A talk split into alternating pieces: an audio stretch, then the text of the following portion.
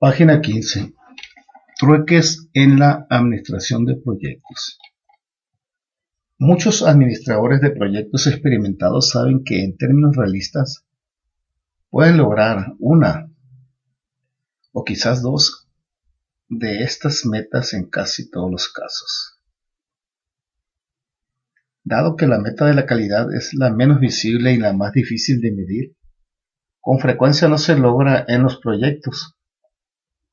Si el alcance se mantiene constante, es comprensible por qué las metas de costo y tiempo a menudo no se satisfacen. Metas de costo y tiempo. En la etapa de planeación del proyecto, los administradores suelen suponer que una o más metas son constantes, como el alcance, y optimizan los objetivos restantes como el trueque tiempo-costo. Esto ocurre con frecuencia en situaciones de licitaciones, es decir, el diseño se considera fijo y el cliente propone un presupuesto. El licitador, dado un diseño fijo, solo puede competir con base en el tiempo y el costo. Es raro que se tome en cuenta la calidad en estos intercambios. Sin embargo, cada vez más organizaciones reconocen la necesidad de considerar trueques simultáneos entre las cuatro dimensiones. Para lograr esto, las empresas están usando equipos de proyecto multifuncionales, equipos de diseño y construcción, en los que se involucra al contratista en el proceso de diseño, así como en la determinación del costo y la programación. Las empresas japonesas, así como algunas empresas estadounidenses, han empleado con gran éxito este enfoque.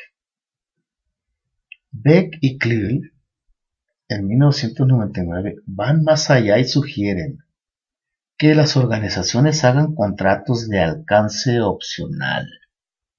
Estos contratos requieren que el proveedor cumpla las metas especificadas de tiempo, costo y calidad, pero es libre de cambiar el alcance del proyecto. De este modo, un contratista que encuentre problemas inesperados puede modificar el alcance del proyecto pero deberá mantener las metas de tiempo, costo y calidad establecidas. Beck y Cleary afirman que un proveedor con un contrato de este tipo tendría aún el incentivo de terminar un diseño razonable con la esperanza de obtener otros contratos.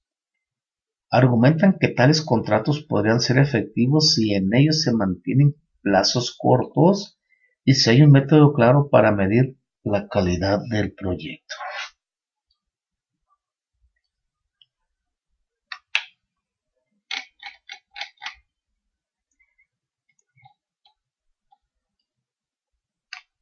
Alcance de este libro. Este libro se ocupa de los aspectos de trueques o intercambios entre estas cuatro dimensiones y de las herramientas y técnicas disponibles para ayudar a los administradores en la toma de decisiones.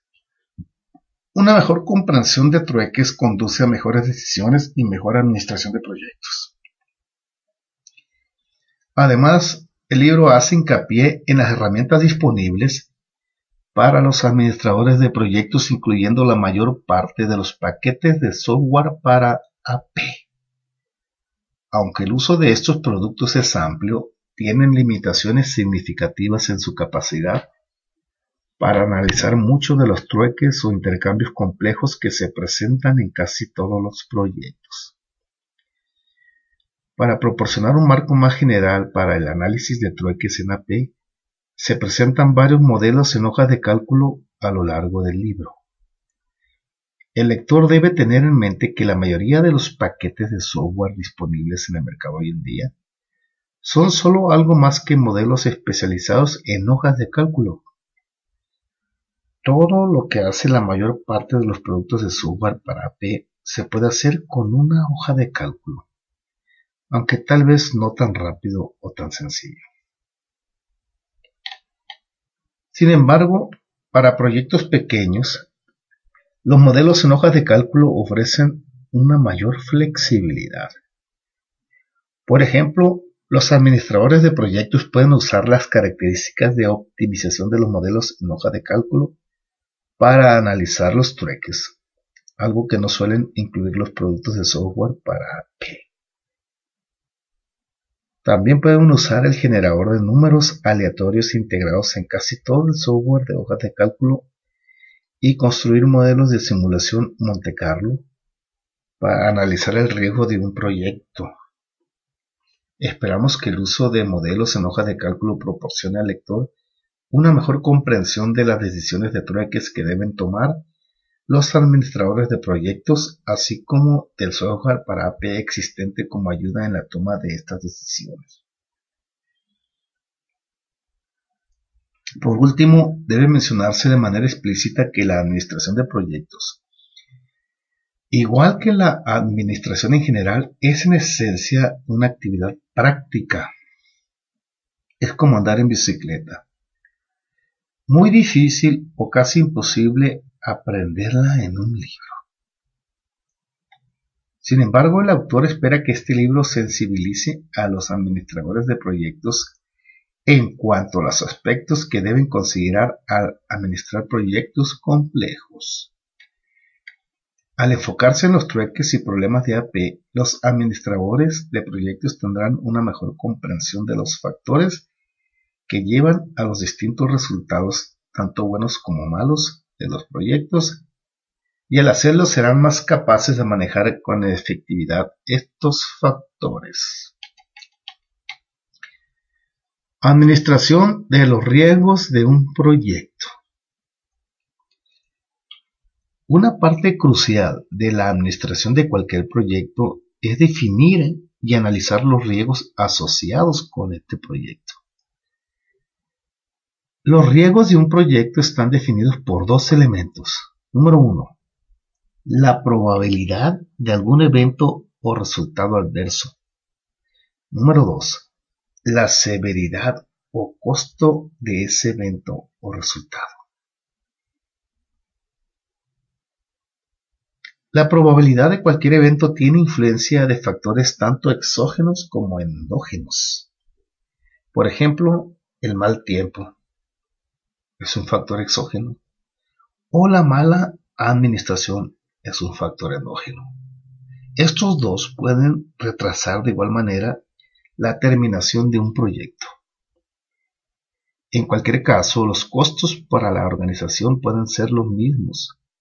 Costos de retraso, pérdida de la confianza del cliente, etc.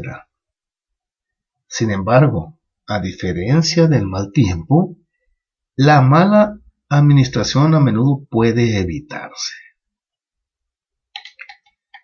Este ejemplo ilustra otro factor importante en la administración de riesgo.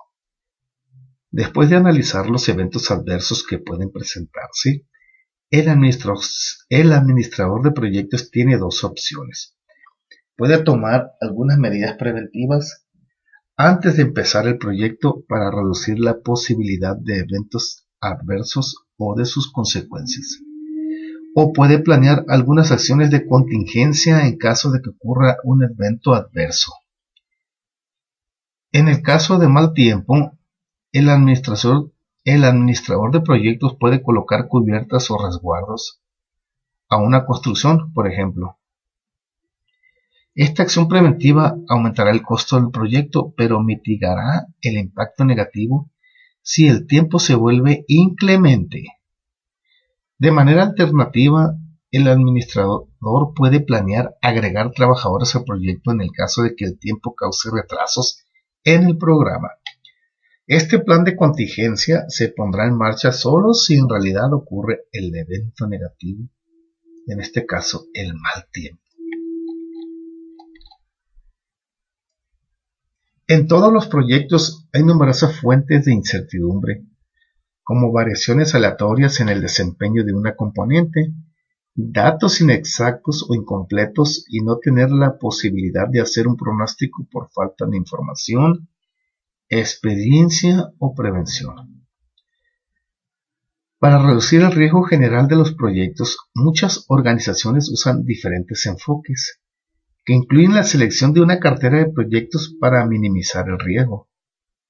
De la misma manera que un inversionista diversifica una carta de acciones subcontratar una parte o todo del proyecto es otra manera de disminuir el riesgo del proyecto.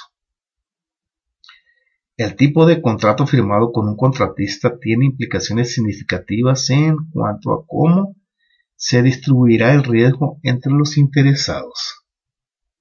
Los administradores de proyectos también deben reconocer que el reverso del riesgo es el beneficio potencial. El riesgo abre nuevas oportunidades a una organización para expandir su línea de productos, mejorar sus productos y mejorar su base de conocimiento. Entre mayor es el riesgo, mayor será el beneficio potencial. El asunto no es controlar el riesgo, sino manejarlo. Por último, hay que hacer notar que la mayor parte del software de AP no toma en cuenta el riesgo directamente.